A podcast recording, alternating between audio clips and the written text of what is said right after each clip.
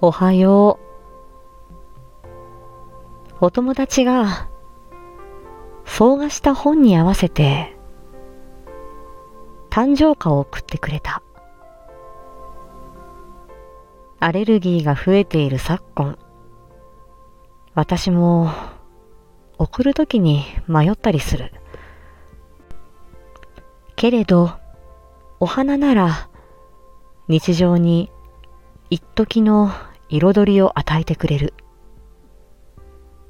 感激のような時間をプレゼントできるのかもなぁと思った。